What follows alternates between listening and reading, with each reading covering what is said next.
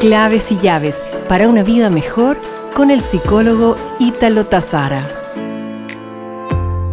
¿Te encuentras sin trabajo hoy día?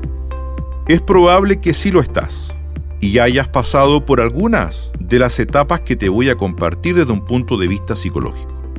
Etapa del pesimismo y decaimiento. Esta es la etapa segunda, posterior al shock. Aparece cuando el individuo, pese a todas las gestiones, no logra reinsertarse laboralmente, pese al envío de sus antecedentes personales y entrevistas a las cuales ha sido citado. Su motivación decae y se vuelve pesimista, rabioso y ansioso. Te invito a tener fe que ya todo pasará. Nos reencontraremos pronto con más claves y llaves para una vida mejor.